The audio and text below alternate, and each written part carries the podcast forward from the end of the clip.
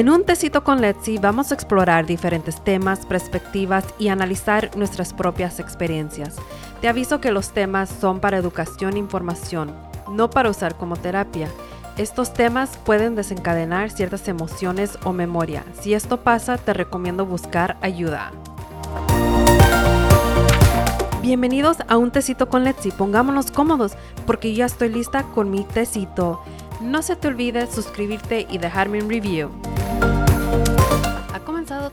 Ya estamos en el año 2023. Qué rápido se fue el 2022. Híjole, sinceramente de que es cierto, o sea, el tiempo pasa volando que a veces ni sabes qué día es o qué año es, pero bueno, estoy aquí para decirte que bueno, ya estamos en el año 2023 y espero de lo que fue del año 2022 te haya tratado bien y si no te trató bien, pues bueno, ya estamos en el año 2023, así de que dale una cachetada al año 2022. Bueno, yo sé que a veces la vida nos trae cosas que son inesperadas y una de las cosas que a mí me sucedió es de que durante los tres últimos meses del 2022, híjole, mi salud física sí fue atacada porque me dio lo que es el COVID. Gracias a Dios estoy bien, nada fuerte, solo de que, bueno,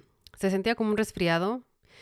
Al igual en los últimos dos meses de lo que es noviembre y diciembre y principios ahorita de, de, enero, pues fue de que tuve que ir al hospital como unas cuatro veces, pero gracias a Dios ya ahorita se solucionó y ya estoy bien y pues igual a seguir dándole duro a esto lo que es de la salud física y mantenerme activa y también moderar, cambiar ciertas cosas en mis alimentaciones, aunque sí tengo que ser sincera, va a haber ocasiones de que pues voy a comer cosas que a lo mejor no debo de comer, pero las voy a comer porque a veces mi corazón necesita sentirse feliz.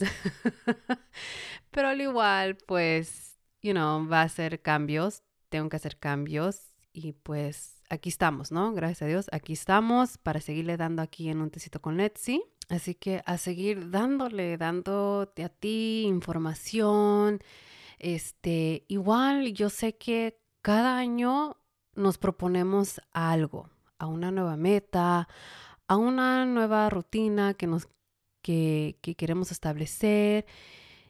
Pero hay algo que me gustaría hablar de ti sobre eso, como esas metas que te propusiste al empezar el año 2022 y si las lograste, felicidades. Y si no las lograste, hey, it's okay. Está bien, ya estamos en otro año, así que puedes resumir esa lista. Pero fíjate de que algo que yo aprendí en el año 2021, o sea, ya más o menos dos años, es de que en vez de proponerme metas, lo que hice es, ¿sabes qué? Mejor tener una palabra para ese año. ¿Me entiendes? Como por decir, para mí, la palabra para el 2023 es confiar. ¿Cómo confiar? Confiar en mí misma, confiar en de que yo tengo la capacidad de lograr cosas a las que me proponga durante el año.